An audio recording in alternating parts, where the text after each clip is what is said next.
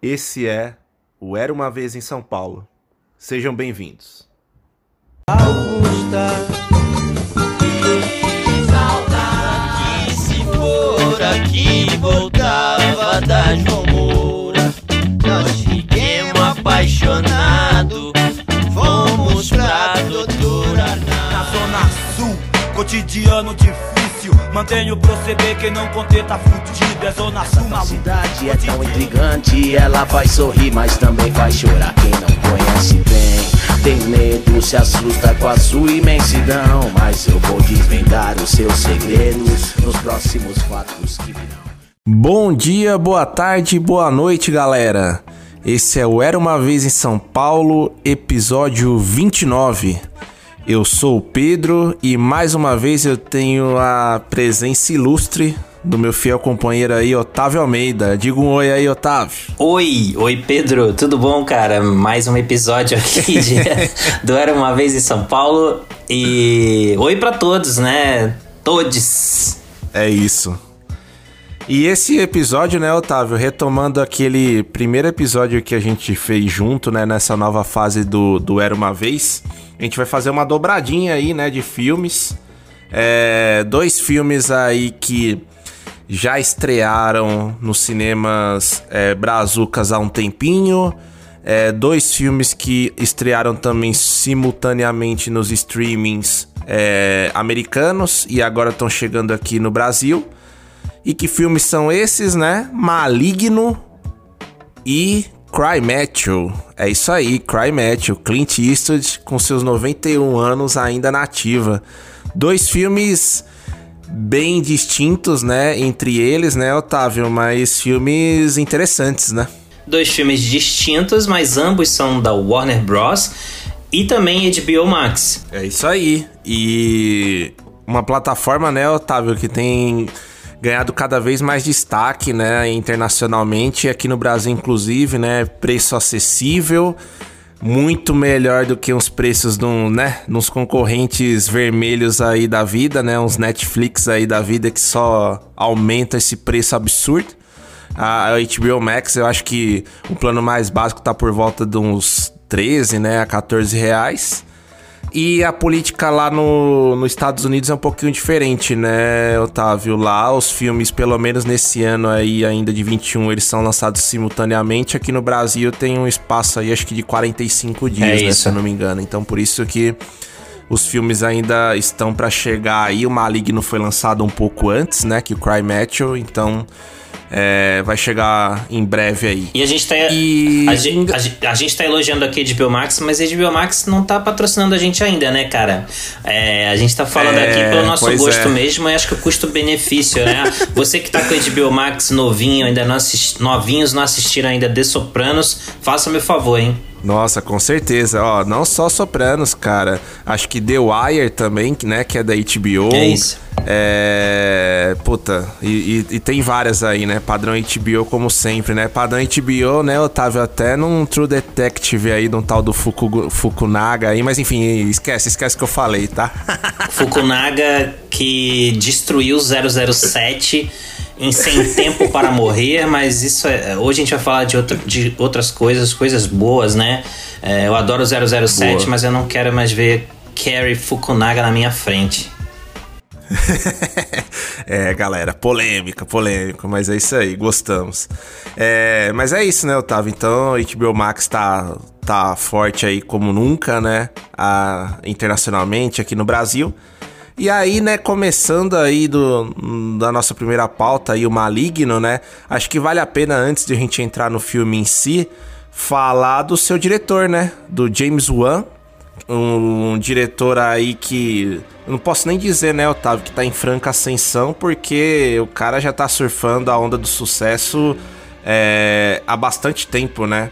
E ele é descendente ali, né? Tem, tem a descendência chinesa, tudo, mas já tá há muito tempo no- nos Estados Unidos, né? E pra quem não conhece, né, ou pra quem não associou ali o nome, né, à obra, é o diretor basicamente de Jogos Mortais, de sobrenatural e de invocação do mal, né? Então, e ainda tem outras obras aí, né, que a gente pode citar também como o Velozes e Furiosos 7, que ele fez mais recentemente, os Aquamans, né, o de 18 e o que vai lançar agora no ano que vem. É um diretor que, putz, está surfando uma onda absurda, né? Eu tava em Hollywood e agora tem até a sua própria produtora, né? É, eu acho que o terror atual não seria o mesmo sem o James Wan. Uh, além dos filmes que você citou, ele também assinou o segundo Invocação do Mal, Invocação do Mal 2, mas felizmente ou infelizmente ele não está no terceiro Invocação do Mal, que já ele, produz, né? Mas o acho que chamaram o diretor da Maldição da Chorona, né? Que é uma bomba. E falou, cara, você fez essa bomba esse aqui, nome, vem dirigir esse nome o terceiro. É muito, esse, Cara, esse nome é muito bom, né, cara? A maldição da chorona. O chorona lembra do Cuca, cara. Exato. Mas enfim, é, eu acho que. É, acho interessante que o, o, temos aqui um diretor que sabe muito bem transitar entre gêneros. Né? Ele fez o Aquaman, que tem muita gente que gosta. Uh, do filme, tá esperando bastante aí o novo Aquaman, dirigido pelo James Wan. E como ele sabe, uh, o filme foi um grande sucesso de bilheteria. E como ele sabe, depois disso, fazer aquela pausa para ir pro terror de novo. Uh, e o como a influência dele ajudou a Warner a construir um universo particular do James Wan com seus diversos monstros em filmes distintos, né? Uh, como Invocação do Mal teve Annabelle, Annabelle agora tem sua própria franquia. Uh, a gente tem a da Freira tem também, freira, né? Tem a da o filme é horroroso, lá, né? mas belezas. É, tudo bem, é, acho que não é para qualquer um construir um, um universo desse.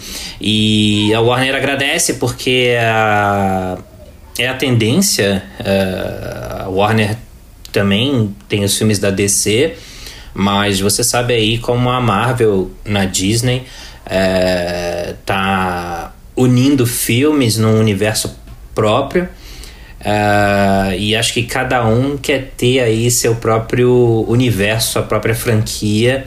Uh, teve aquela da Universal dos monstros clássicos, né? Que não vingou, porque a múmia do Tom Cruise lá foi uma coisa tenebrosa no pior sentido e não foi para frente. É, acho que cada estúdio queria ter a, a sua própria franquia, o seu próprio universo particular, como James Wan é, deu né, ao Warner, ao Warner.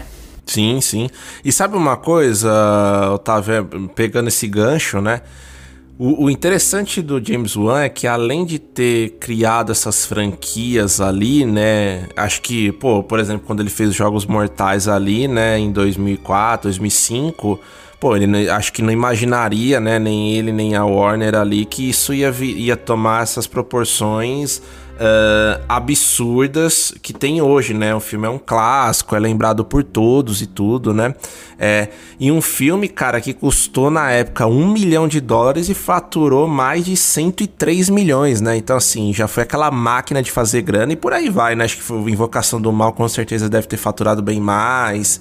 E aí, por isso também, né, que o cara ele conseguiu até, tipo, sair ali, né, é, do, do projeto ali como protagonista, né, como diretor, e, meu, expandiu a franquia, deve estar tá ganhando o seu dinheiro com isso até hoje aí com as franquias de Invocação do Mal, é, os, jo os jo Jogos Mortais, Sobrenatural, por aí vai. Então, assim, realmente o cara conseguiu, né, é, ser um case de sucesso e, né, isso permitiu, né, que ele fizesse a própria produtora, como a gente falou, e pudesse retomar agora em Maligno, né, num projeto bem mais pessoal, mais com a cara dele de novo, uhum, sabe? E uma uhum. coisa que a gente vê que ele põe o dedo ali de fato. E até, Otávio, antes de passar a palavra de novo, é.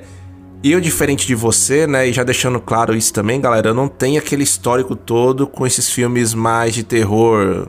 Não vou nem colocar trash, né? Que um termo muito pejorativo, mas esses filmes mais de referências, assim, de terror, né? Eu tava acostumado ali mais recentemente aqueles filmes padrão A24, mais de atmosfera. Depois a gente pode até trazer um pouco esse debate à tona também, né? É, mas, cara, lembro muito, né, do impacto que teve para mim o primeiro Invocação do Mal, Jogos Mortais também, que puta, o primeiro eu acho fantástico. E, cara, se não fosse o An, né, e, e, esse, e esse dedo dele, nada disso aconteceria, né? Como você falou, né, Otávio? Ele influenciou muita, muita gente, né? Exato, inclusive Jogos Mortais segue aí, já tivemos, não vou lembrar agora, mas acho que uns 308 Jogos Mortais, mas agora ele voltou aí com Chris Rock, né, com Spiral, que é Espiral, Ah, né, o verdade. legado de Jogos Mortais, que eu não assisti ainda, mas eh, não sei dizer agora se o James Wan tá envolvido de alguma forma, mas certamente Acho é que um sim, tro- não diretamente, mas um troquinho. é, pelo menos como produtor executivo, né, sei lá. É, de um jeito ou de outro, eu acho que esse novo filme aí, pelo menos entrou um troquinho na conta dele, né? Mas eu, eu tava Sim, falando sim. sobre essa habilidade que é pra qualquer um de transitar entre gêneros, de pular de um tipo de filme pro outro, um tom, tons distintos. O Spielberg fazia muito isso, ah, mal comparando, tá? Porque é um cara que. um contador de histórias que sempre soube sair de um drama histórico para um filme de ficção científica, ah, produzir um terror nos anos 80, como Poltergeist, ah, fazer um filme definitivo de aventura, como Os Caçadores da Arca Perdida, e por aí vai. ah, até ganhar o Oscar com a lista de Schindler e o Resgate do Soldado Ryan. Então, é mal comparando mesmo, tá, gente? Porque isso é raro hoje em dia. E eu acho que o James Wan tem até capacidade de entregar ainda mais do que ele já entregou. Ah, eu espero. Claro, ele fez um Velozes e Furiosos 7, que na minha opinião é o melhor da franquia. Ah, Olha só. E que entrega. Eu, eu- eu confesso, eu confesso que eu nem vi, viu? Mas tu confia na tua palavra. e que entrega o final ah, também pelas circunstâncias, né? Pela morte do Paul Walker. Mas é, é, é, aquele final podia ser qualquer coisa, né? Tem filme por aí que tenta entregar um final emocionante, como o maldito 007 Sem Tempo para Morrer, é, que tenta fazer um final para arrancar lágrimas e não tá no nível do, do, do Velozes 7, desculpa aí. Ahn, Olha lá. então, assim, é, é- é curioso que ele tenha voltado pro terror com Maligno, com um roteiro original, que já é muito bom também. A gente tem que respeitar autores. E, hum, e que em nada, na minha visão, lembra Invocação do Mal ou Sobrenatural. Ahn, até comecei achando que é, ele ia entregar algo que dialogasse mais de, de forma mais próxima desses filmes e eu acho que ele conseguiu entregar algo diferente do que ele vinha fazendo em comum acho que a excelência em craft ou craft ah, ele domina isso eu acho que é um dos mais talentosos da geração dele ele sabe como manipular plateia como unir imagem som música ah, cinema tá? Cinema, aquilo que eu peço num filme. ah, que te faça saltar da cadeira, um diretor que não tem medo, por mais que você entenda pra onde, ah, eu já adivinhei pra onde estava indo esse filme, eu adivinhei qual era o mistério, mas o como ele chega ali, é, o como ele te manipula, ah, e ele não tem medo de passar ridículo. É, o que eu acho importante no filme de terror, ele se assume como tal, diferente da queridona A24, que assim, gosto de alguns filmes da A24 de terror, como Hereditário, por exemplo, Midsommar eu odeio. Ah, eu acho que eles são meio metidos a intelectuais e eu sei que tem muitos fãs da A24 por aí que vão querer minha cabeça, mas ah, eu acho que é um vício da indústria, tá? Quando um tipo de filme dá certo, é, como eu disse, cada estúdio quer ter sua franquia, cada estúdio quer ter seu filme que dá certo num outro estúdio, entendeu? E o terror não é só aquela pegada da A24. Ele pode ser aquilo, mas ele não é só aquilo. Então, uh, o que eu posso elogiar assim Maligno é que. Mais elogiar em Maligno é que, como você colocou aí, ele é um festival de referências. Acho que o, o James Wan é, é, é, é, um.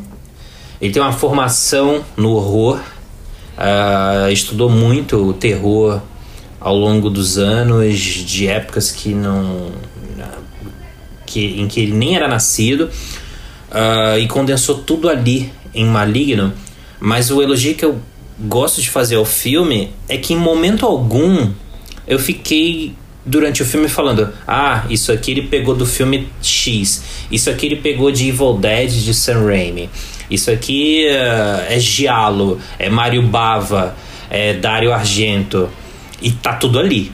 Mas eu, eu vi James Wan, eu vi Maligno, eu gosto como cinéfilo de me perder em referências mas talvez em revisões do filme em que você. Quando eu entro para ver o filme pela, primeira vez, eu quero ver aquele filme, eu quero me perder nele. E, e eu saí, chegou até o final, eu fiquei chocado com Maligno, e não porque, putz, isso aqui uh, é, é, é, David Cronenberg, ele pegou certamente de um, de um filme do David Cronenberg. É, é não. É, minha mente não, não foi desviada para as referências, sabe? Eu consegui chegar até o final aproveitando Maligno, aproveitando James Wan. Não, perfeito, Otávio. E sabe uma coisa, cara, assim, né? É, eu tava discutindo aí contigo também off, né? Você tinha trazido a polêmica, né? Polemiquinha aí da, dos filmes padrão aí, 24 é, esse terror mais atmosférico, né, digamos assim, mais metido inteligente contra os filmes escrachadões aí, sei lá, é, como por exemplo o Maligno pode se encaixar, né? Só que, cara, no final é, é isso que você falou, né? É, assim, acho que às vezes o, a indústria reproduz muito sucesso, né? Então a bruxa e até o isso. Corra, né? Que não é da A24, né? É da Universal e tal. Verdade. Mas, enfim, se, segue esse padrão.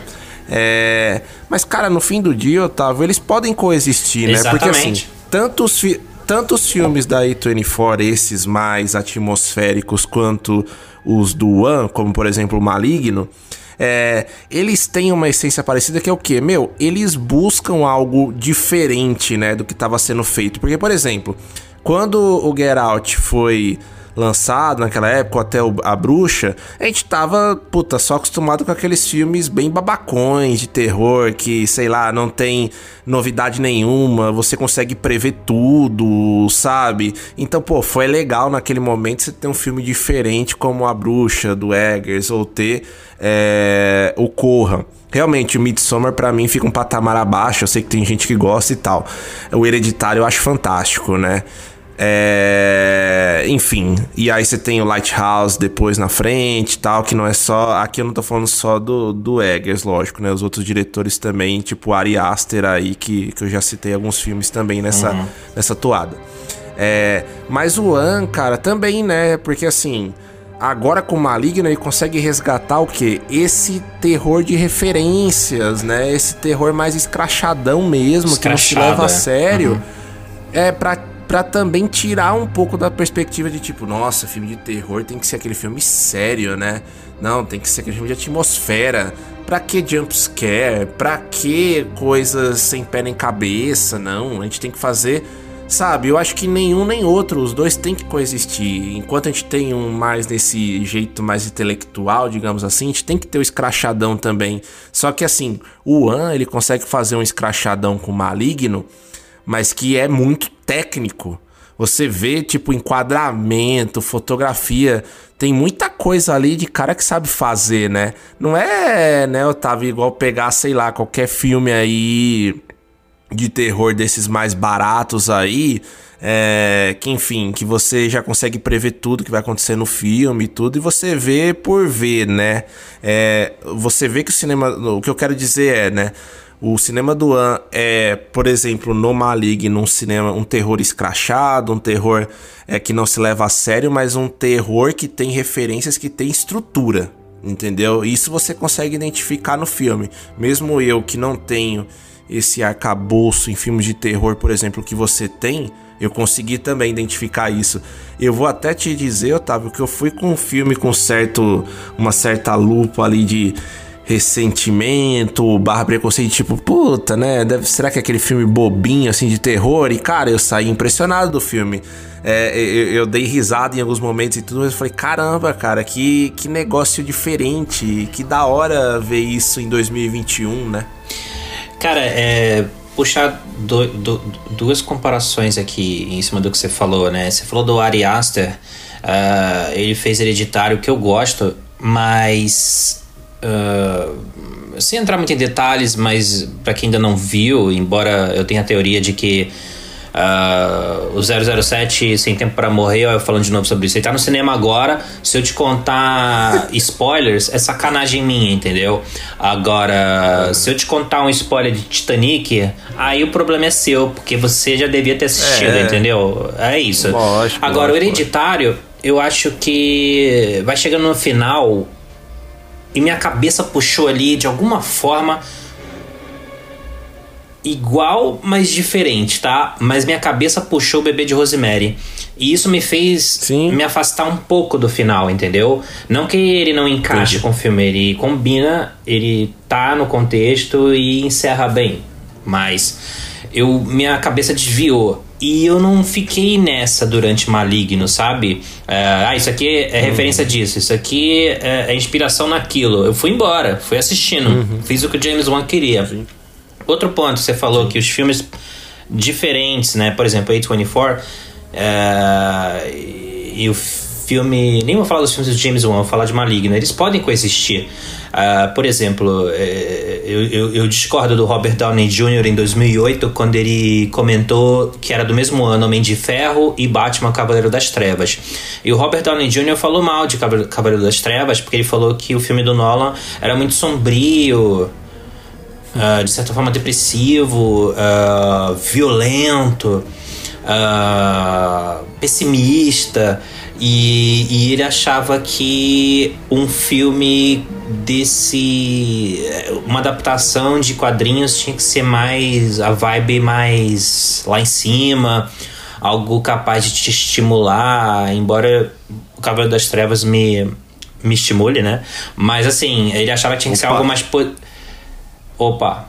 Seja uma uh, uma, uma vibe mais positiva, sabe? Ele achava que, como os filmes da Marvel estavam começando ali, e o. Mas qual o problema, sabe? Eles são diferentes, mas eles podem existir no mesmo mundo, entendeu? É, o Nolan pode fazer aquilo e a Marvel pode fazer o que eles bem entenderem.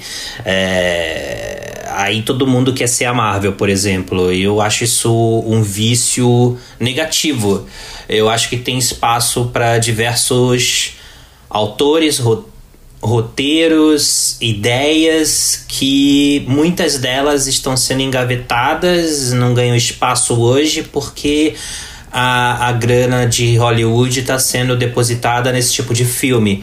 Então a gente não vê Uh, hoje, filmes de grande orçamento ou baixo orçamento, algumas ideias não saem do papel porque não é o momento. Não é isso que, que Hollywood quer fazer no momento, porque acha que é, o público quer ver sempre a mesma coisa.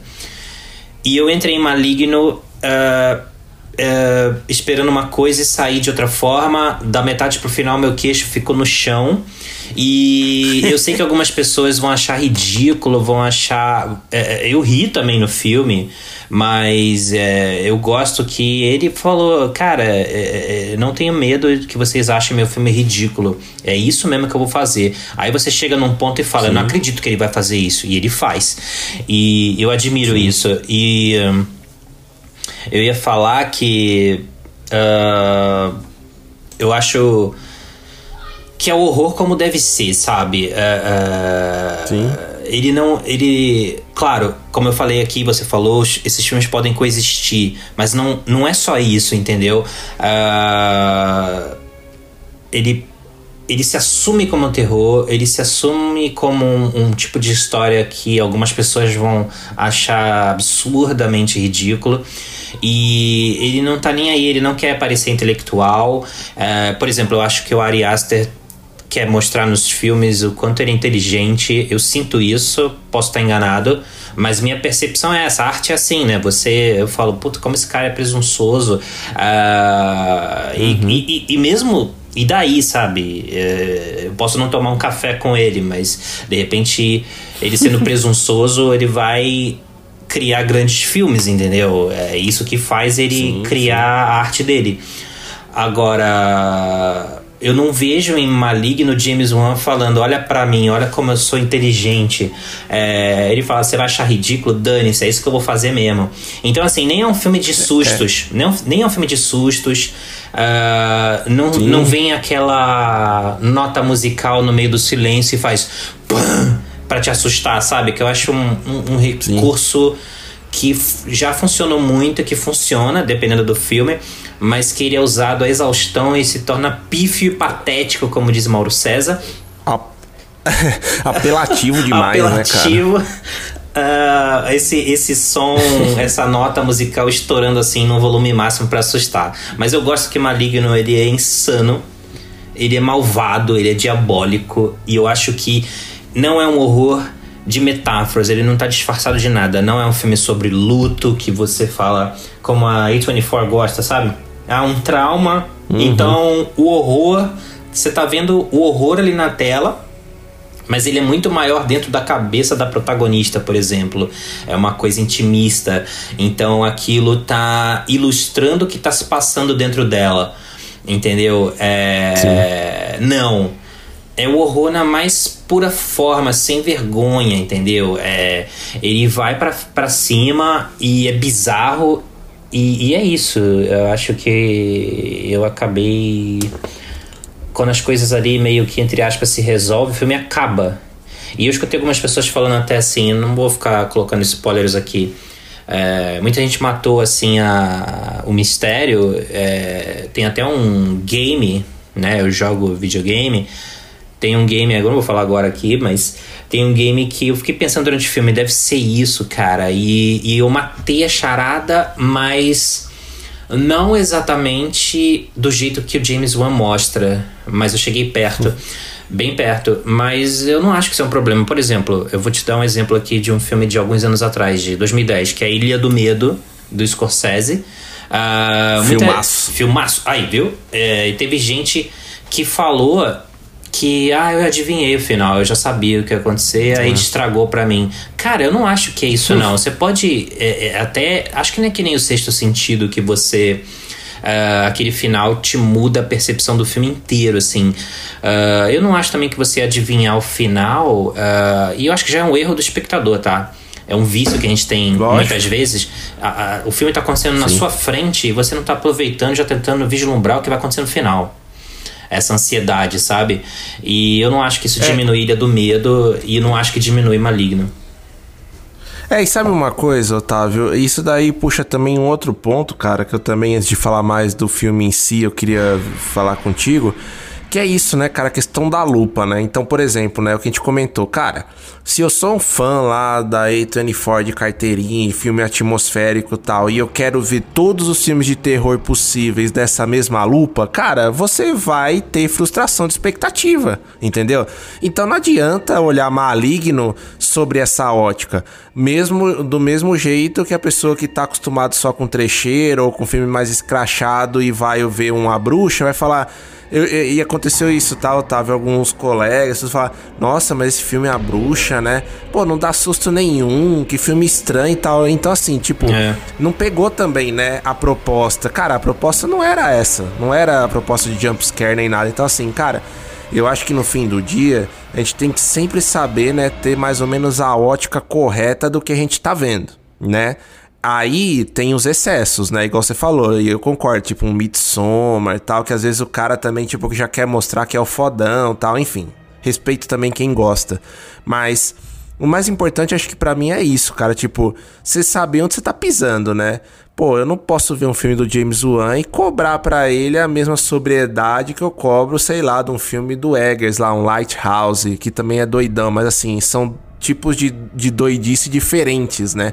Então acho que, que é isso, né, cara? A gente tem que sempre saber o terreno que tá pisando, né? Mais ou menos. Lógico que a gente vai pegar uns diretores novos e aí a gente vai ser surpreendido. Mas a gente não tá falando aqui de nenhum diretor novo, né? A gente já dá para pegar um pouco da carreira do Wan e saber mais ou menos, né? É, o que ele pode oferecer, né? Sim, cara, eu acho que essa é uma discussão interessante. Uh, você já sabe o que um cara desse pode entregar e eu acho que a cobrança tem que vir em cima disso. Por exemplo, o Robert Eggers, você viu a bruxa, viu o farol e eh, você quer pelo menos uma experiência que te deixe inquieto, que te incomode, Perfeito. que te desafie. Mas, sobretudo, ele tem que entregar um, um filme muito bom, entendeu? Porque a gente sabe que pode fazer isso. Uh, agora, você não, não vai cobrar daquele diretor, eu acho, que ele faça como outro cara, outro, outro contador de histórias faz. Eu acho que tem espaço para todo mundo. É, é, por exemplo, é, eu escuto muito, é diferente, tá? Mas eu escuto muito, uh, às vezes, cobranças ao Martin Scorsese que ele faça um filme protagonizado por mulheres, tá? O uhum. Martin Scorsese está com quantos anos? Enfim, ele, ele já tá velhinho. É, ele faz a arte que, que, que, que o inspira, o, o, 78. A, as experiências que ele teve na vida uh, levaram aos filmes que a gente já conhece. Uh, ele fez Alice Não Mora Mais Aqui com a Ellen Burstyn, mas é um caso raro na filmografia dele, né? Com uma mulher protagonizando. Agora, Sim é um cara de outra época e eu acho, pô, você vai, per vai ficar dedicando seu tempo a cobrar o Martin Scorsese a fazer um filme com a Meryl Streep, com a Frances McDormand, uh, quando você tem que mostrar para uma nova geração que está começando aí que não dá para fazer como o Scorsese fazia antes, entendeu? E agora é um senhor. Uhum. Então, assim, você é, cobra de desses novos talentos que estão chegando aí para que consigam imprimir suas marcas dentro de uma nova realidade, de um novo mundo, entendeu? E é isso. Para não desviar muito do assunto, uh, Maligno te encantou, te assustou? O que, que você sentiu vendo Olha... Maligno? Olha, Otávio, foi interessante a experiência, viu, cara? Assim, é. Como eu te falei, né? Não tenho toda aquela bagagem desses filmes mais nesse estilo. Fazia muito tempo que eu não vi, inclusive, um filme mais assim, escrachadão. Mas, cara, eu curti bastante, assim, viu? É, no começo, né, você fica mais apreensivo, né, pensando tipo quem, qual é o monstrão da vez ali, né, o que que é, né? Então você fica estudando ali o monstro, né, junto com a personagem principal ali, a Madison, tal. É, mas cara, logo depois, né, a gente não vai contar o filme todo uhum. aqui e tal, mas é, o, o, o, vilão em si, cara, eu achei ele muito inventivo, assim, cara. E aí Sim. você começa a ver lá na, na, casa que ela tá, né? Tipo, toda aquela questão do jogo de câmeras, ambientação, fotografia. Cara, achei muito, muito divertido ali. É, e, e, cara, assim, uma coisa que até falei contigo, Otávio, em off, cara, dei muita, muita risada, uhum. porque tem um tipo um alter ego do One lá, que é o detetive. Sim. É, e o nome dele é muito engraçado, cara. Na hora que. Porque assim, na hora que você ouve, né, o, o, o foneticamente ali, né, no português, o cara chamar, tipo, Cacau achou, cara. Eu falei, cara, não, é, é besta isso, né, cara? Mas eu dei muita, é... eu dei muita risada ali, cara. Eu falei, olha, se a Cacau Show souber explorar o filme aqui, cara. Porque assim, igualzinho, né? Todo mundo fala Cacau Show, Cacau Show. É que na verdade é o Kekewa Shaw, né? O nome do, do detetive lá, né? Sim. Mas enfim, eu, eu, eu, brincadeiras à parte no nome dele, eu achei legal também Porque esse detetive, cara, tem um negócio ali no meio do filme que dá aquela impressão, né? Puta, o detetive, né? Eu vou dar um mini spoiler aqui, tá? É um detetive, tá? Um cara que, pô, se dá mal, mas, cara, você vê que não, entendeu? Você vê que o cara tem uma força ali também, consegue enfrentar, vamos dizer assim, o vilão de frente, né? Mesmo. É. Eu achei muito interessante, cara, tipo, um exemplo, né, de quebra de expectativas. Fora as outras coisas que acontecem mesmo na trama, Puta, o, o, vilão, cara, em alguns momentos. Ó, eu vou te dizer, eu tô viajando, tá, uhum. Otávio? Mas em alguns momentos o vilão me lembrou Matrix, velho. O jeito que ele lutava ali. Parecia o Neo ali, tá ligado? E, e, e, e cara. É, a arma, né? O, o, o, da onde ele tira a arma, né? Como ele faz a arma lá é, mais letal dele, cara, também achei muito da hora a sacadinha ali, né? Da onde ele tira, né? O artefato. É, então, assim, vários exemplos, sabe? Desses, assim, que, tipo, ele usa vários signos e tudo, referências que você já viu em outros filmes mas ele traz um frescor, né? Um negócio diferente. Um Aquela frescor, coisa, né, Otávio, é. que você comentou. Você não, você não fica, ah, isso daqui é de tal cineasta, isso daqui é de tal movimento cinematográfico. Não, você vivencia a parada. E, cara, eu vou te falar, Otávio, também. Nos dias de hoje, com filmes que se levam tão a sério e tal, você tem um filme de uma hora e meia que é tão redondinho igual esse, cara, também me anima bastante, sabe? Sim, e você falou aí do, do detetive, do policial uh, e também de Matrix. O, o que eu acho legal é que você não espera nada disso, né? E o filme tem um pouco desse cinema policial, ele que hoje em dia praticamente não existe e tem ação. Eu não esperava ver ação no filme. É, é, claro, ele entra ali com parkour, né? Então não podia deixar a ação de fora, mas tinha que encaixar a ação de algum momento. E ele tem uns movimentos ali na ação que lembra muito algumas lutas que ele orquestrou em Aquaman. Mas eu, eu vi, ah, eu vi Aquaman uma vez só, mas eu lembro de, uma, de algumas lutas. Enfim, uh, eu acho que é interessante como ele fez um filme único que se inspirou em vários outros e entregou algo que é James Wan. Então, é roteiro original e isso eu, eu, eu gosto como é inacreditável como a Warner deixou ele fazer algumas coisas no filme, mas o, o tanto de dinheiro que ele já deu pro estúdio, acho que falaram assim: não, beleza, pode fazer o que você quiser. Aí vão é falar assim: ah, tem, certeza, é tem certeza que o desdobramento vai levar isso aqui? Aí ele falou: é, confia em mim. Fala assim: beleza, James, pode fazer. e assim, ele usando a máquina do cinema para fazer um filme de autor. E, e, e Isso, eu, e eu cara, penso, eu penso muito assim sobre. Você acha, cara, que é preciso às vezes fazer uma média com, é, com Hollywood, com a indústria. Uh, você faz grandes filmes que não tem muito a ver com você, mas que você mostra que você consegue conduzir um projeto tão gigantesco para que Cara. em alguns momentos você possa você possa ter essa alternância, né, e, e pular para os seus projetos pessoais. Sim. E é dessa forma que você sobrevive na indústria.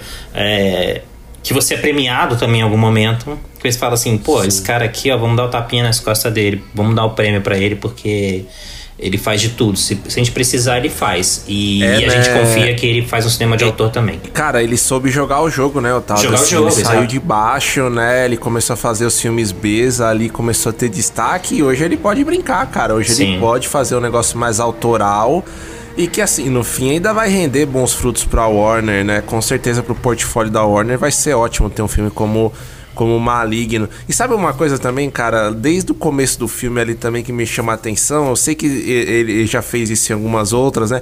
Mas, cara, o, o a abertura do filme em si, né? Os créditos, lembra até, tipo, uhum. série, né? Parece que eu tava vendo uma série da Netflix, assim, né? A abertura uhum. é, e sem aquele maldito pular a abertura lá, que aquilo é uma desgraça, né? Que inventou aquilo. Mas, cara, é muito legal, né? Você fala, puta, meu, o cara mistura até um negócio meio. Parece que eu tô vendo aquele canal ID lá dos crimes da Discovery, né? Sei lá, uns negócios assim, cara. É. é, bem, é bem legal, né, cara? Ele, ele misturou Sim. muita coisa ali, ele pôs muita coisa no liquidificador, mas saiu uma batida assim. É muito, muito bacana. Agora sim, Otávio, até.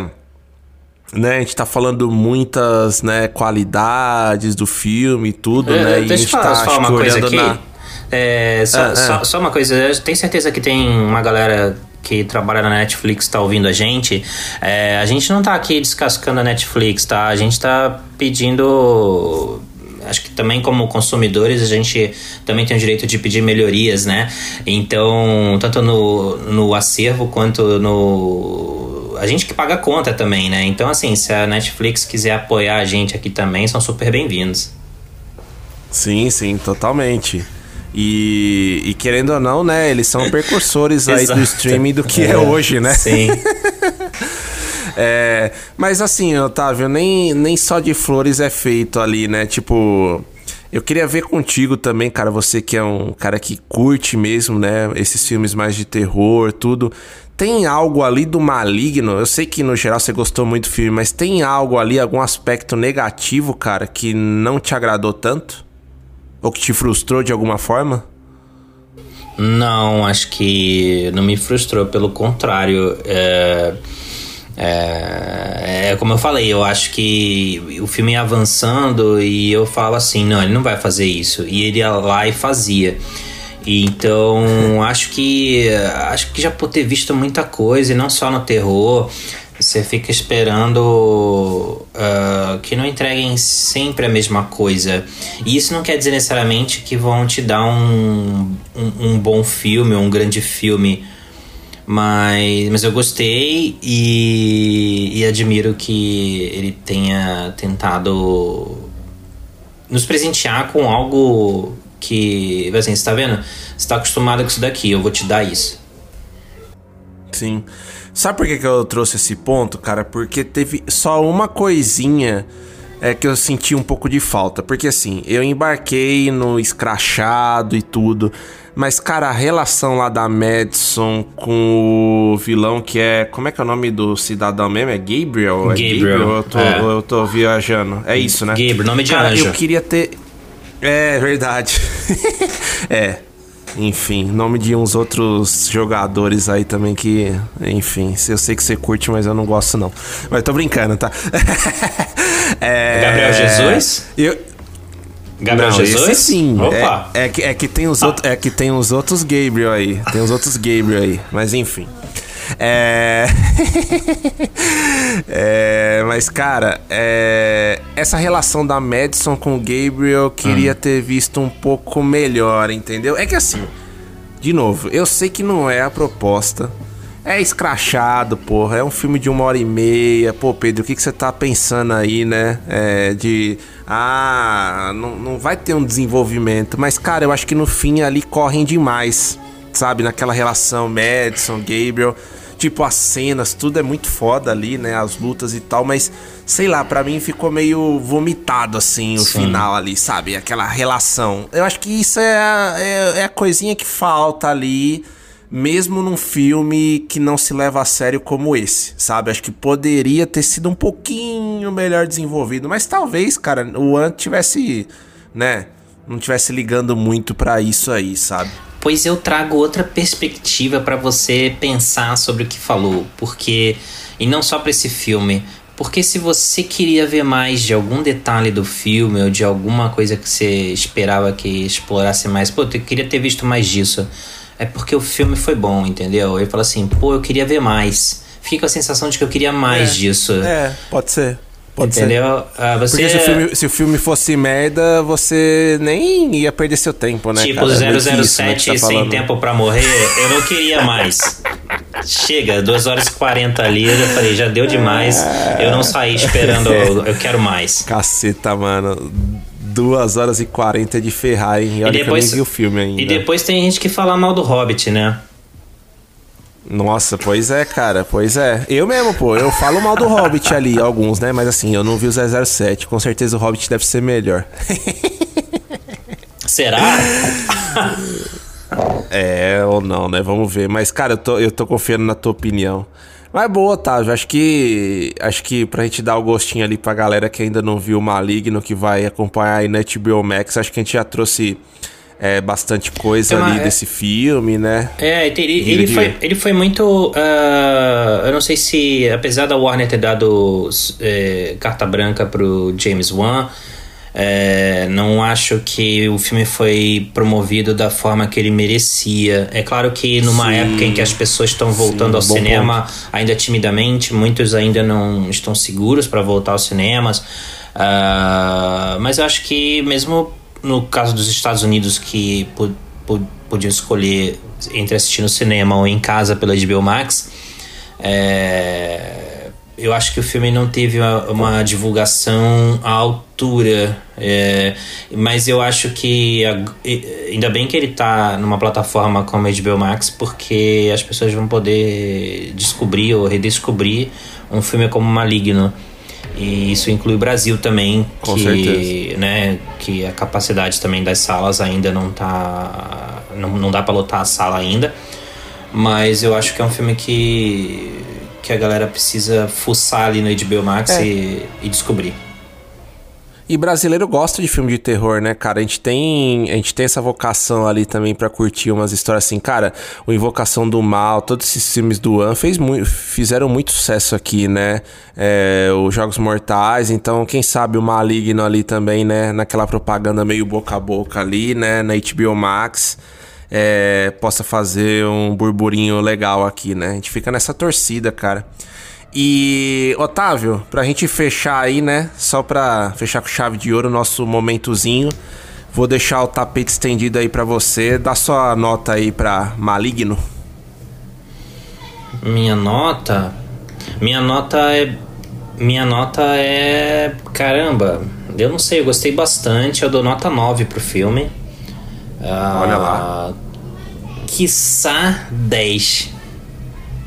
Mas eu ainda quero assistir de novo. Mas então, por enquanto, eu paro no 9. Tá. Boa, boa, boa. Cara, eu vou. Não vou te acompanhar aqui, mas assim, tá?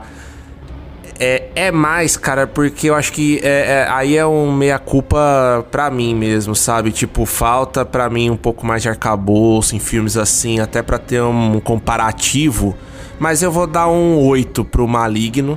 Porque, cara, eu gostei bastante mesmo e não é o filme que eu tô acostumado a ver, pelo menos recentemente, cara. Então, assim, é, puta, fazia muito, muito tempo que eu não vi um filme do James Wan, fazia muito tempo que eu não vi um filme nesse estilo mais de terror, né, escrachado, que a gente comentou aqui. Cara, eu fiquei é, bem, bem feliz mesmo com o resultado final ali. Tem esse pontozinho ali que eu já coloquei da trama, mas é isso também que você falou, né? É, isso prova também que eu gostei do filme.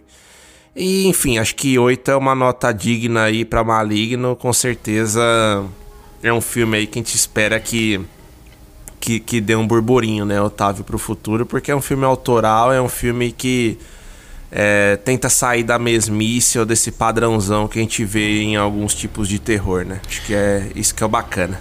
9,5. Mas O ó? Você é- vai- você- vai- mudei, É. mudei, 9,5. O que eu acho, o que eu acho assim, Tá é, o filme que é, de terror geralmente gera continuação e várias continuações e até o, o Maligno deixa aí a possibilidade de que existam outros filmes, mas eu acho, como você falou, foi redondinho e acho que pode parar nesse mesmo e vamos atrás de filmes originais, né? O próprio James Wan acho que pode tirar mais coisas da manga aí pra continuar nos surpreendendo. É isso, cara. Mas não é por aí que a gente vai acabar o episódio, hein, galera? Como a gente comentou, falamos aqui do Maligno, mas a gente ainda tem um dever aí de falar de um filme, de um monstro sagrado, né, Otávio do cinema aí, nosso mestre Clint Eastwood. Vamos começar esse papo aí de Cry Matthew? Vamos lá. Lord, I've made my share of mistakes. É isso aí, né, Otávio? Vamos agora para a parte 2 aí do nosso do nosso episódio. E vamos falar, né, cara, desse monstro sagrado, né? Como diria Milton Neves. do cinema americano, cara, que é cinema americano e mundial, né? Que é o senhor Clint Eastwood, né, cara, com seus 91 anos de idade. E na ativa totalmente, né? Mesmo com a questão da pandemia, é, tendo adiado aqui, né? O filme que a gente vai falar, o Cry Matthew, que já era para ter sido lançado ali em, em 20.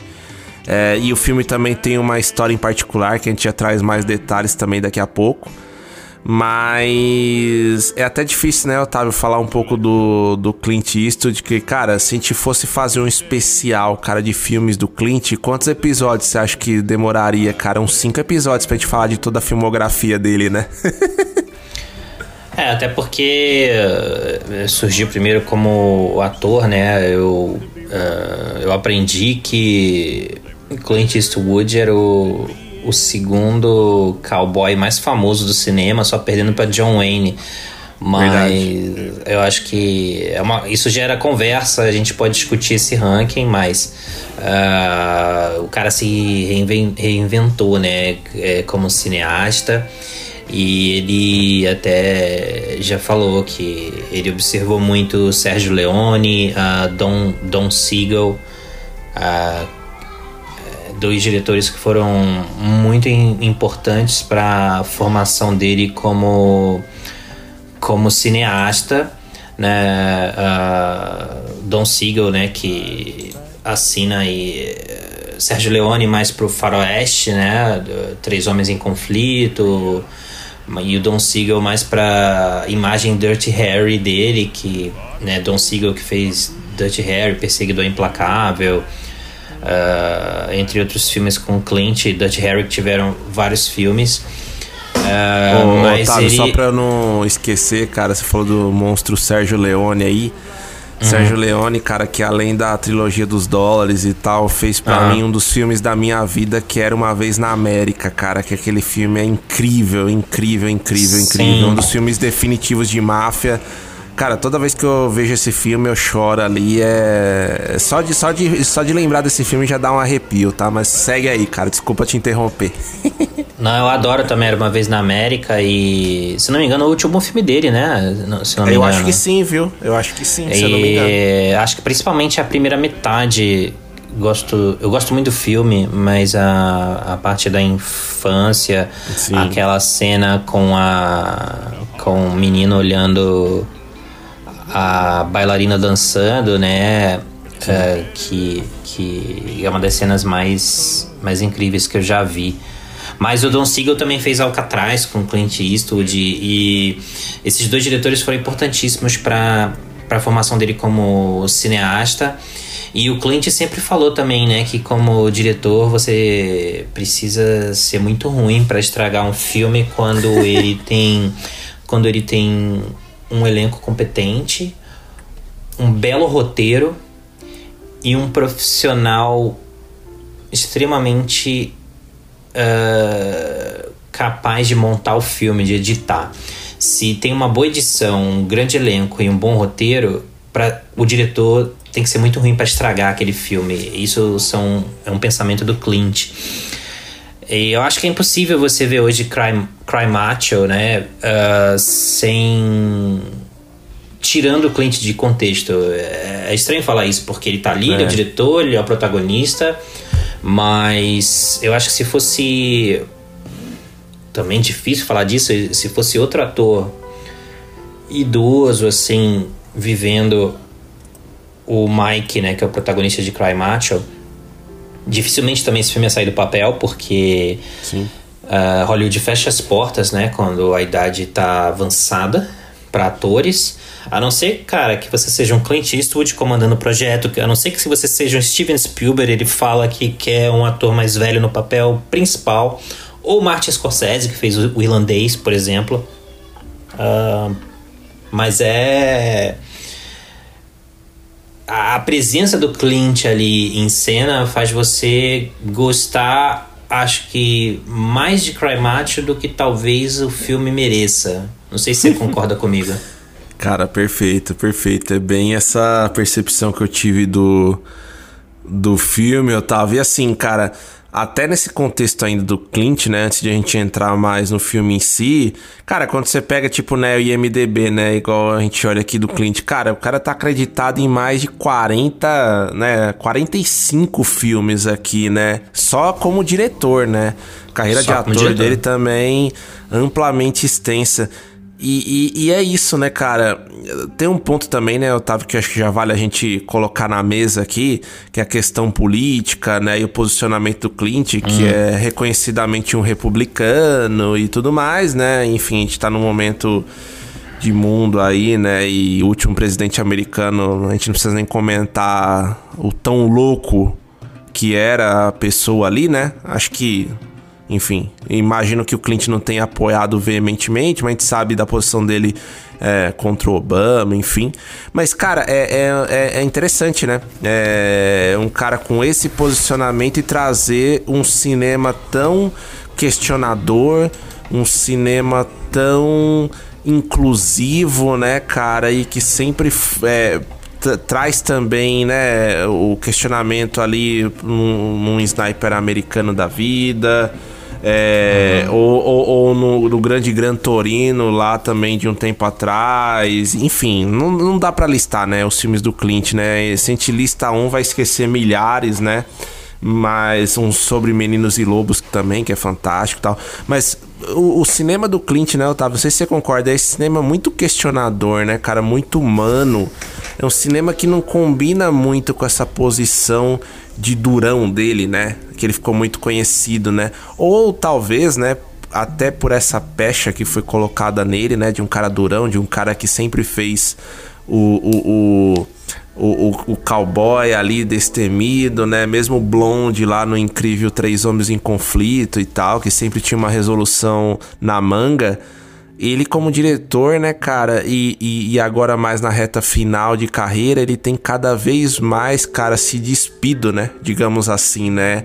Ele tem cada vez mais se revelado um cara é, um homem é, que tem a sua fragilidade, né? E no Cry Match também, né, fica claro isso, né? Ele discute o papel do homem durão, enfim, né? Acho que a filmografia dele tá aí, né? Não sei se você concorda, Otávio, um pouco com, com essa visão.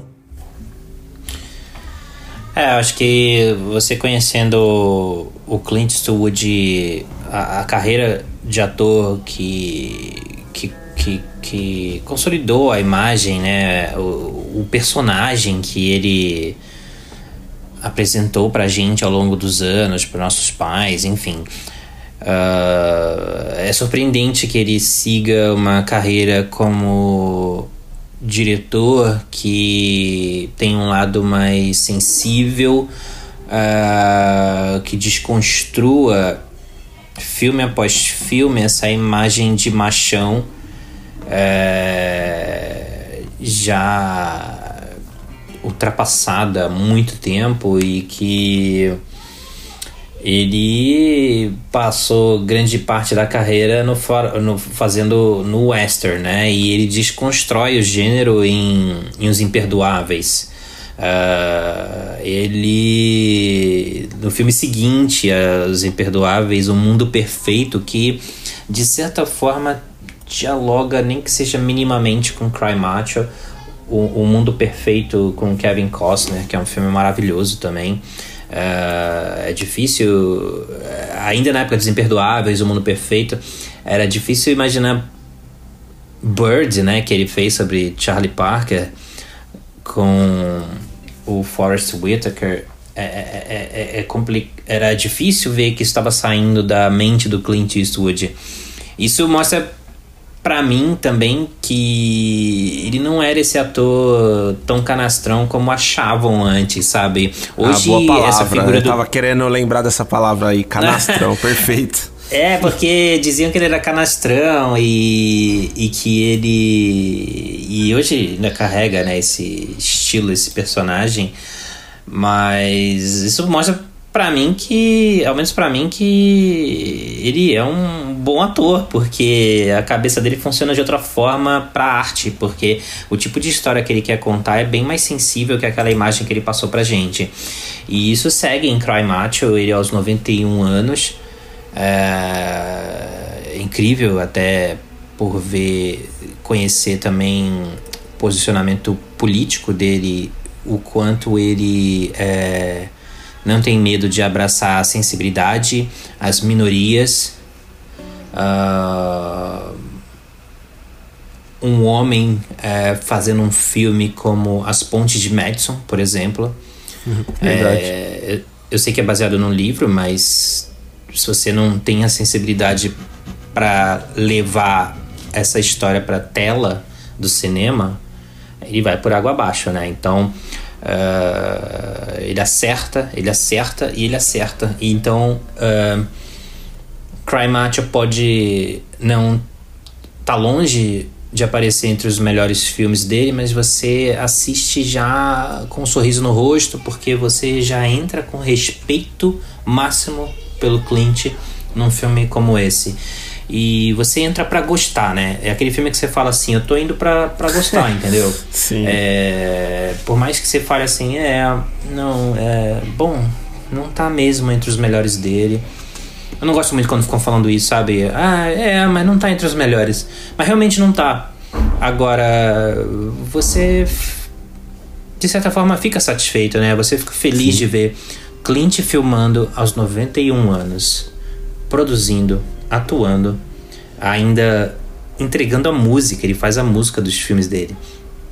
Então, uh, é, que outro diretor-autor é, nesse nível você encontra em Hollywood?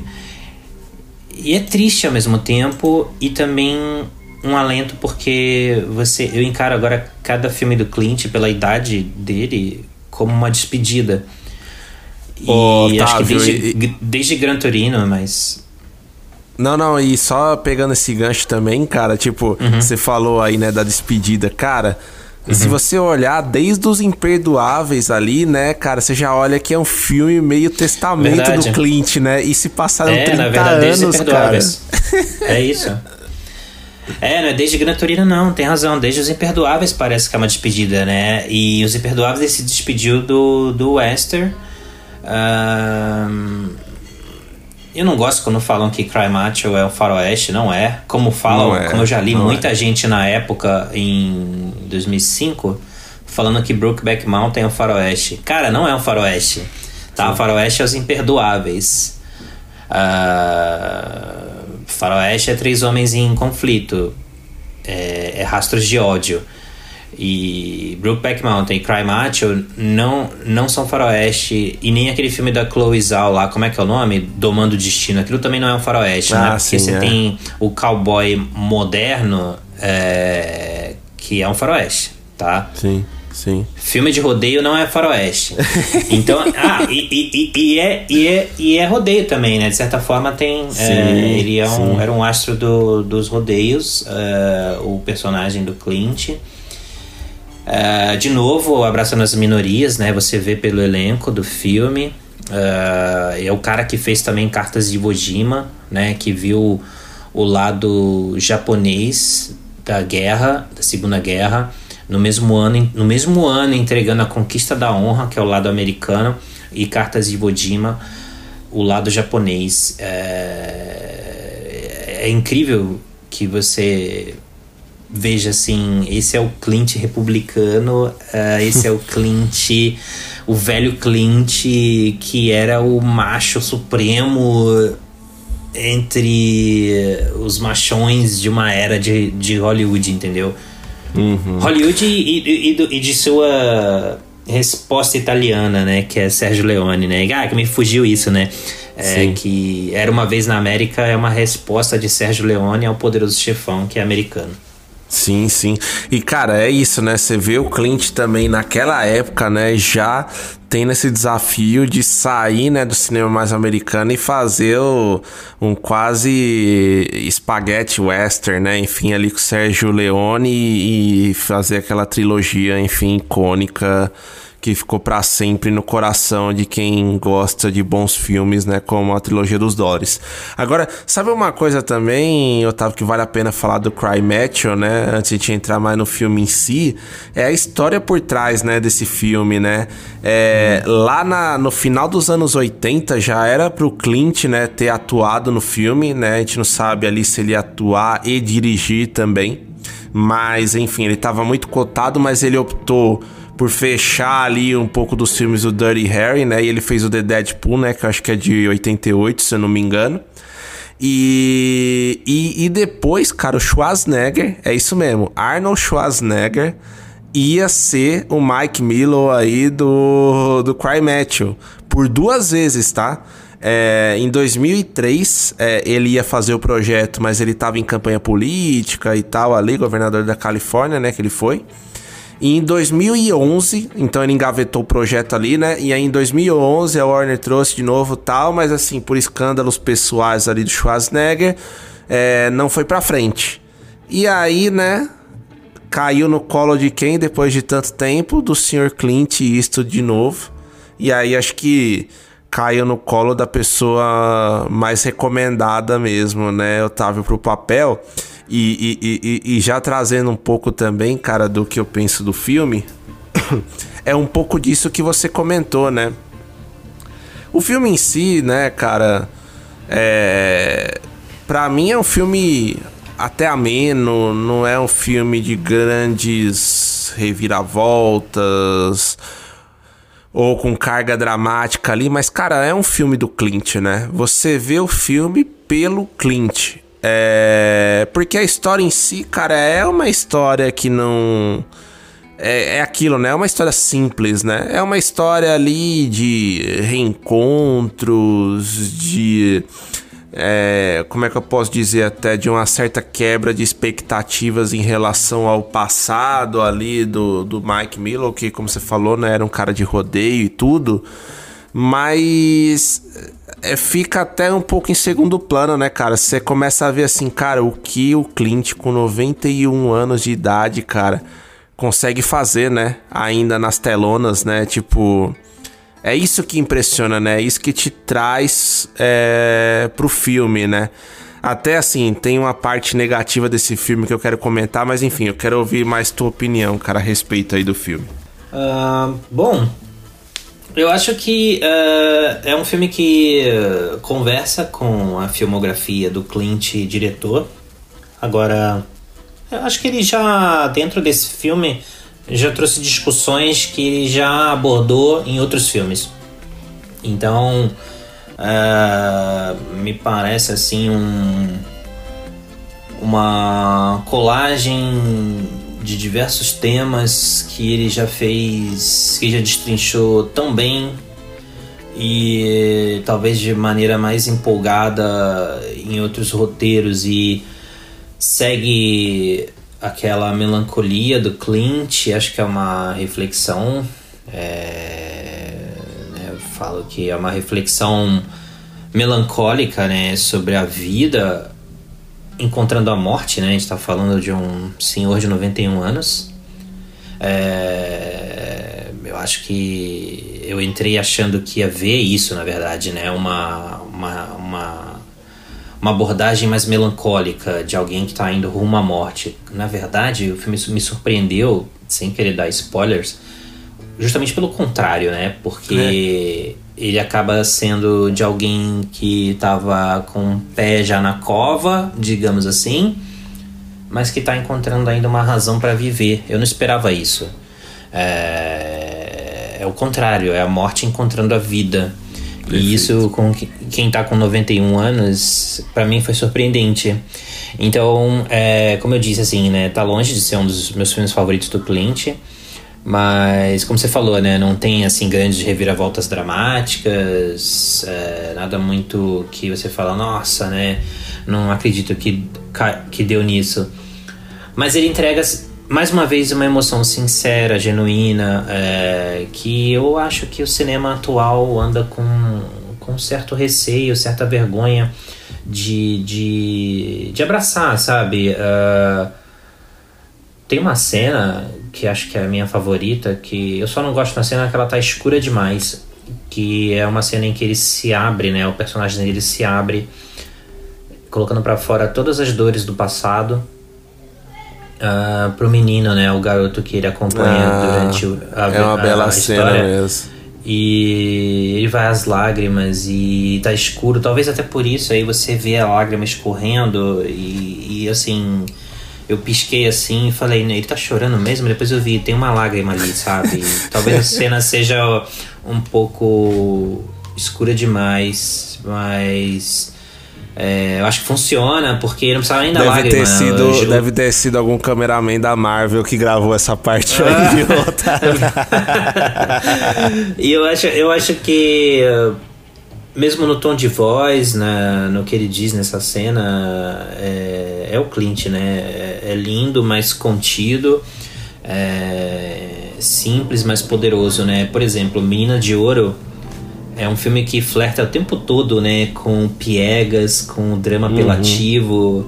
Como 007 Sem Tempo para Morrer, mas eu, Ó, eu mas vou contar, hein? Foi a quinta vez já que você falou mas o Menina de Ouro, o Menina de Ouro, como uma boa boxeadora, ela desvia, ela se desvencilha do, do- dos golpes ah, desse drama apelativo. Então ele segue melancólico, mas nunca piegas. É, então o Clint sabe fazer isso. Agora, é, como eu falei, eu acho que é impossível você entrar em Cry, Cry Macho sem trazer o peso da figura, da filmografia do Clint, da importância que ele tem pro cinema. É, assim, qualquer outro ator no papel, acho que a gente não estaria aqui hoje falando sobre Cry Macho, entendeu? É, seria um filme esquecido. Ah, provavelmente nem teria saído do roteiro, como eu falei mais cedo. Ah, ou de repente pegaria ou transformaria essa história num protagonista, num cowboy bem mais jovem, por exemplo, sabe? E aí de repente o velhinho seria ele o parceiro e não o protagonista, sabe? Sim. Acho que teria uma inversão de papéis. Ah, mas acho que a nossa ligação, a nossa conexão com o Clint torna o filme maior do que ele realmente é. Então, assim, ah, tem algumas ressalvas aí também sobre o filme, que acho que o elenco de apoio ao Clint é fraco, tá? Eu acho os atores, ou pelo menos as performances que eles entregam nesse filme, bem digamos assim, abaixo da média. Ah, mas, cara, é o filme que você vai pra gostar e eu fiquei feliz vendo o Clint, é, ao invés de terminar triste, carrancudo, ah, carregando um peso raivoso dentro de si, ele, se esse for o último dele, fico feliz de vê-lo partindo, dançando, entendeu? Feliz. Caramba. Ó, agora você. Agora você. Agora eu fiquei até na bad, meu, com essa última frase sua, cara. Se for o último dele. É duro, né, cara, pensar isso, né, cara? Pode ser o último filme de Clint Eastwood, né, cara? Tipo. é, parece que é um cara que. que. Ele nunca vai morrer, né? O legado dele, ele é um cara Ah, já não. imortal, mas é duro, né, cara? Tipo, um grande aí que. Que é igual a Fernanda Montenegro aqui no Brasil, né, cara? Você nunca sabe qual que vai ser o último pa- papel dela, né? Então. É, é complicado, né? Pensar nessas coisas. Mas, Otávio, vou te falar que eu tô totalmente alinhado contigo, cara. A meu, meu ponto de crítica, né? E eu acho que é o da maioria da galera. Esse filme é realmente o elenco de apoio, porque.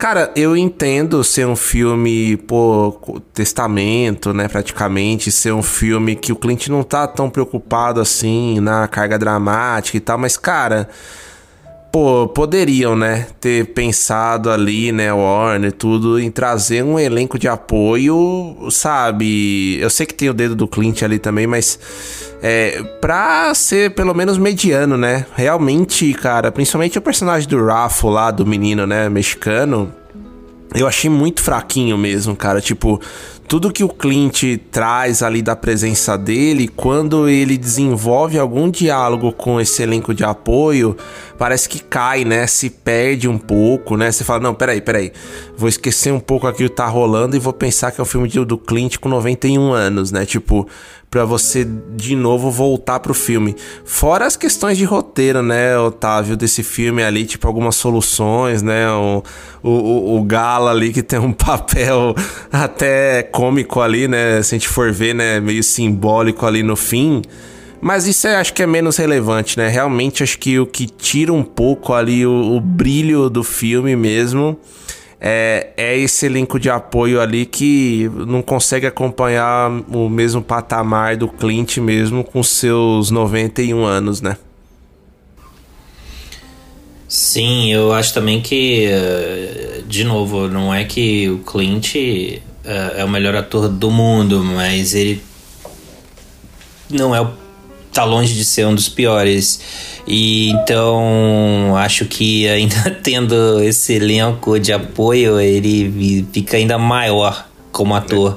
É, exato. Uh, mas enfim, uh, mas assim, eu não, eu não, eu, eu me sinto até mal uh, apontando momentos ou alguns detalhes que me incomodam em Cry Macho, que é o tipo de filme que eu não quero falar mal, entendeu? Eu quero Sim eu quero aproveitar que o cliente está aqui, é, vê-lo em cena, ver ainda o que ele pode extrair de nós como espectadores, como fãs de cinema, como fãs de Clint Eastwood.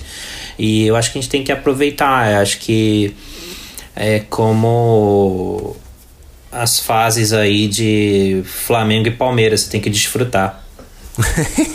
é, cara, nem fala disso aí que tá chegando a hora, hein? Daqui a uns meses. não, mas boa, Otávio. Eu acho que. Acho que é isso, né, cara? É, é, é, um filme ali que também não tem tantos desdobramentos e tudo. E acho que pra gente não estragar o brilho aí da galera que ainda não viu o filme. Eu acho que é um pouco disso, né? Pra galera aí que vai assistir, vá com essa lupa, vá é, em homenagem mesmo, vá pelo Clint, né? Vá por um filme Talvez do Clint Talvez por ser o último, né? Talvez por ser o último. E um filme honesto, né? Um filme que o Clint, você vê que ele uhum. fez feliz, que ele fez... É, pô, depois de tantas reviravoltas que teve, né? É, esse filme, né? Lá atrás, uhum. e ele quase uhum. assumiu e passou na mão de tanta gente. Legal, né? Legal ele retomar nesse nesse momento de carreira, de vida. Uh, enfim, acho que é um sopro de esperança ali também, né? Como você falou, né? Eu tava nesse cinema autoral e ver um cara como ele, né? Um cara tão consagrado, é, ainda se desafiando, cara. É, por qualquer motivo, acho que, que é legal. É, então, assim, te... cara, diga, diga. Cara, eu também queria falar que. Uh eu costumo dizer que o Clint foi o, o diretor mais importante uh, do início deste século, porque de, vê só, em 2003 ele fez sobre Meninos e Lobos, aí teve no ano seguinte, cara, ele fez Menina de Ouro, ainda entregou naquela década Conquista da Honra, Cartas de Iwo Jima, uh, no mesmo ano, né, 2006, e ainda entregou Gran Turino que também já tinha essa cara de despedida, e isso foi em 2008. Ele também. Uh, um ano depois de Gran Turino, fez Invictus, né? Que fala sobre Nelson Mandela. Uh, então, olha a quantidade de filmes que ele assinou como diretor naquela década. E uh, eu sei que também tinha ainda outro veterano bastante ativo aí, que é, é Martin Scorsese, mas Uh, eu acho que o que o Clint fez naquela década, cara, é difícil, difícil ver assim filmes tão tão importantes uh, pra gente, pro cinema. Só no caso de Sobre Meninos e Lobos, indicado a melhor filme, diretor, perdeu naquele ano para O Senhor dos Anéis e o Retorno do Rei. No ano seguinte ele venceu por Meninas de Ouro. Cartas de Iwo Jima, em 2006, também foi indicado a melhor filme, melhor diretor. Então, olha só o que ele fez naquela década. Eu acho que ali não teve para ninguém. Então, eu, eu costumo dizer que naquela década ali ele foi. Acho que o principal diretor, cara. E já como não. veterano. Total, né? É, é, Aí é o que fica, né, Otávio? Como é que a gente não vai reverenciar um cara desse hoje, fazendo um filme mediano, com 91 anos de idade, depois de tanta história, né? É incrível, né? Ele é um cara único, né, cara? É muito, muito difícil você ter um, um diretor ou um ator com esse vigor aí que ele ainda demonstra ter, cara, né? Ele deu recentemente entrevista falando que, que ele não para porque a única coisa que ele sabe fazer é isso, cara. É atuar, é dirigir. É isso. É... Então, pô, não tem como, né, Otávio? É o que você falou, cara. Não tem como. Mesmo que esse filme seja médio, ele é bom. Você tem, você tem um. Você tem um top 3 dele como diretor? Consegue arriscar um aí? Eu, eu, eu tava fugindo dessa pergunta, Otávio. Eu vou, eu vou dar uma de Glória Pires, eu vou não opinar, porque eu não vi é, toda a obra dele, então eu, eu, eu me sinto em débito aqui se eu cravar é, um top 3. Mas assim, dos que eu vi, tá? Dos que tem na minha memória, Ah, cara. dos que você viu, é. É, eu gosto muito, muito mesmo. Eu, eu não vou colocar em ordem aqui, não, tá? Eu vou colocar Também três não vou, aqui. também não vou. Gran Torino, eu adoro Gran Torino, tá? Eu adoro também sobre Meninos e Lobos, eu acho um filme muito forte. E pra ser diferente ali, cara, eu vou trazer um mais recente dele, que é o caso Richard Jewell, que eu acho muito bom, que é um bem recente, né, de 19. Puta, eu gostei bastante. Eu sei que talvez não seja, né, não seja mesmo dos top 3 dele. É que os Imperdoáveis, cara, eu já coloco num outro patamar, sabe? Eu acho um filme fodástico. Então, tipo, tirando os Imperdoáveis, eu citaria esses três aí. Você sabe que eu não vi o caso de Richard Jewell? Eu Sério, assisti, cara? cara. Eu- Vale a você pena, gostou hein? assim? Você gostou Sim. nesse nível assim? Gostei, Ah, é cara. Gostei, Ah, gostei interessante. Eu falhei, eu, eu fracassei e não vi ainda, mas eu vou ver. Ah, mas eu não Tá vi, por exemplo, a HBO Mula. Max. A HBO É. Max aí de novo. É, a, a Mula, por exemplo, eu não vi. A Mula que também está na HBO Max. Verdade. Não é não? E...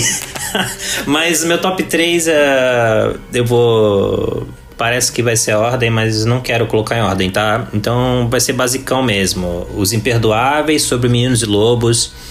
Que só perdeu o Oscar naquele ano, e desculpa aí, porque tinha encontros e desencontros. Ah, mas só perdeu o Oscar naquele ano por causa de O Retorno do Rei. Sim. Tanto que no ano seguinte a academia falou: calma aí, Clint, Menina de Ouro vai ganhar. ah, apesar das várias indicações que o aviador do Martin Scorsese recebeu naquele ano. E acho que ganhou até mais Oscars que Menina de Ouro. Ganhou cinco Oscars o aviador e Menina de Ouro re- recebeu quatro, mas nesse meio aí, filme e direção. Agora, meu terceiro também aí é Menina de Ouro. Legal, cara. É, que é um filmaço também.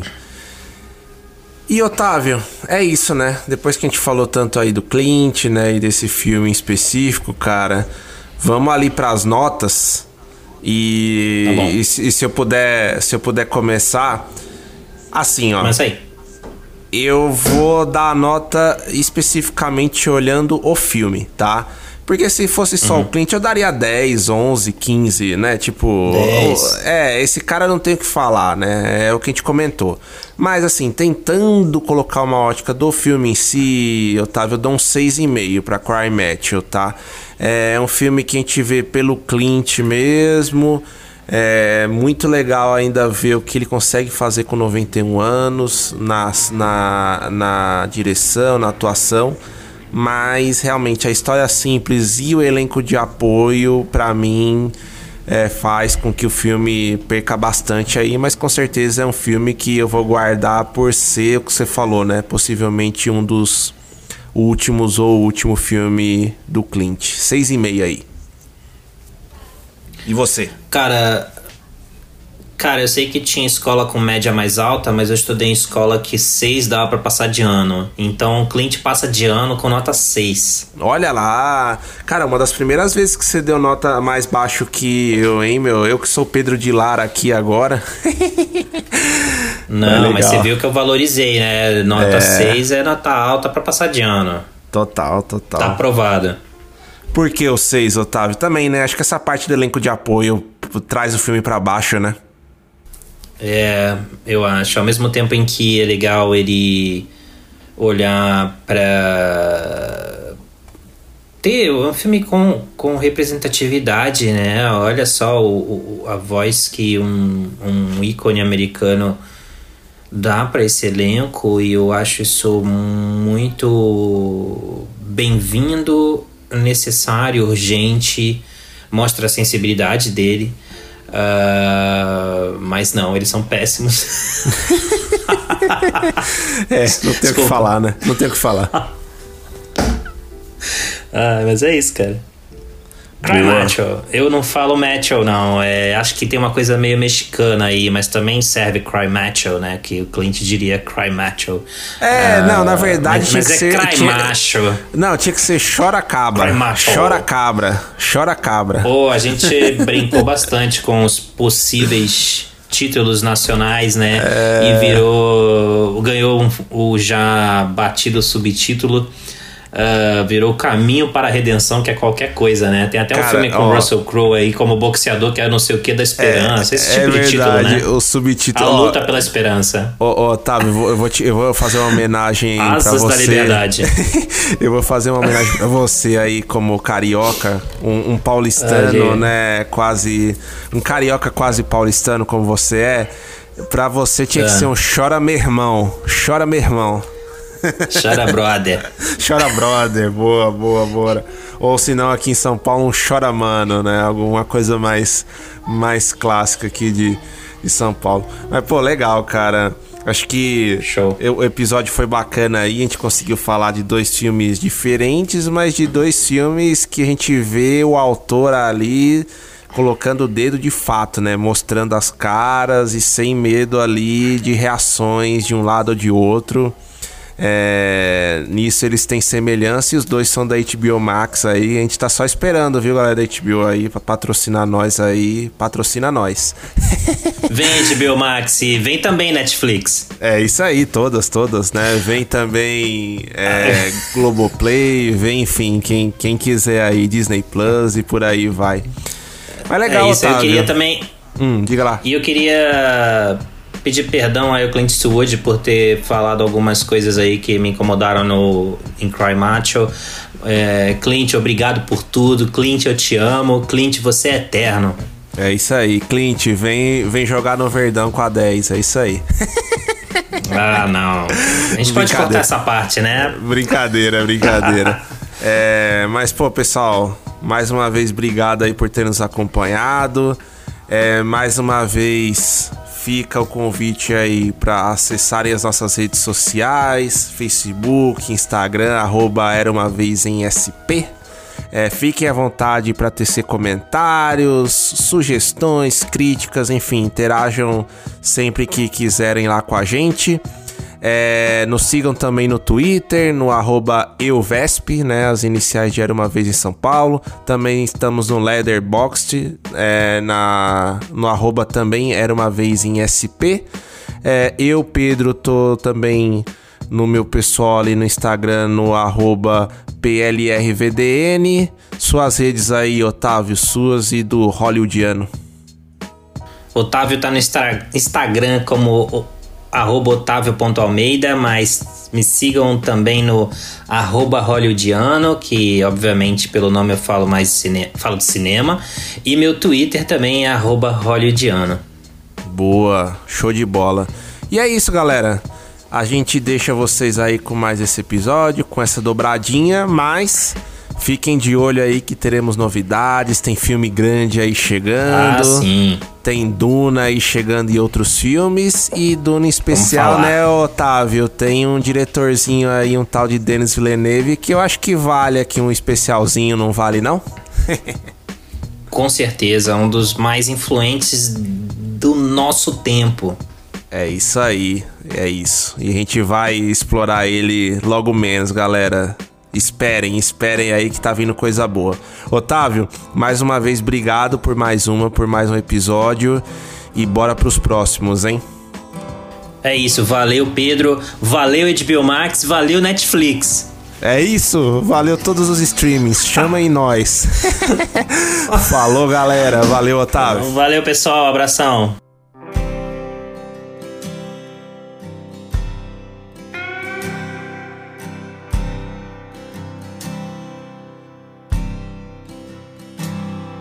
Lord, I've made my share of mistakes.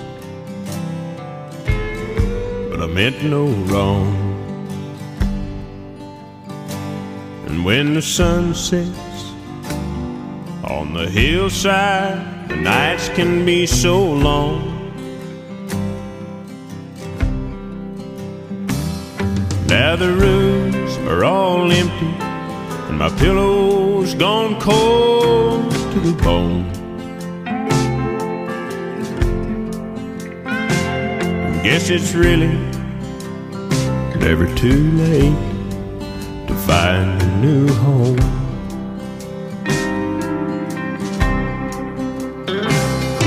Took a long time to find her,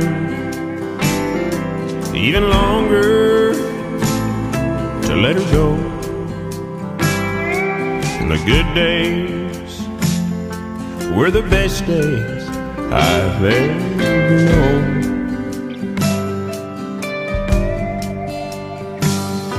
And the hard times could be rocky, but they were better than being alone.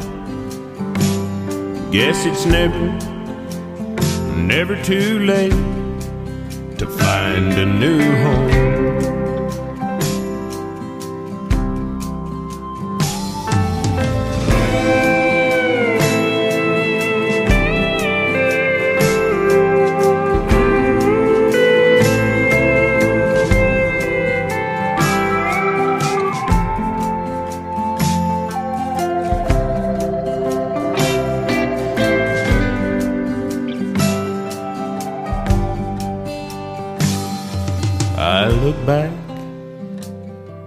To the days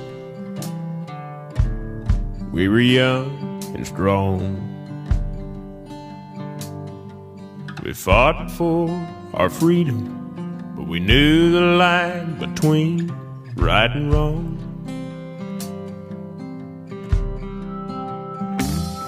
And we all stood together. Now it feels like I'm standing alone.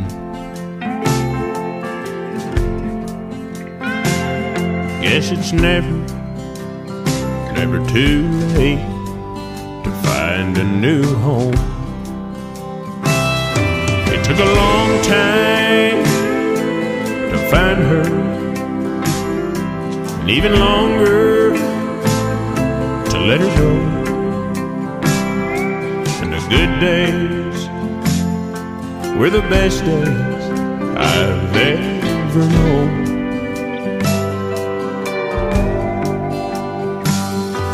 The hard times could be rocky, but it was better than being alone. I guess it's never, never too late to find a new home.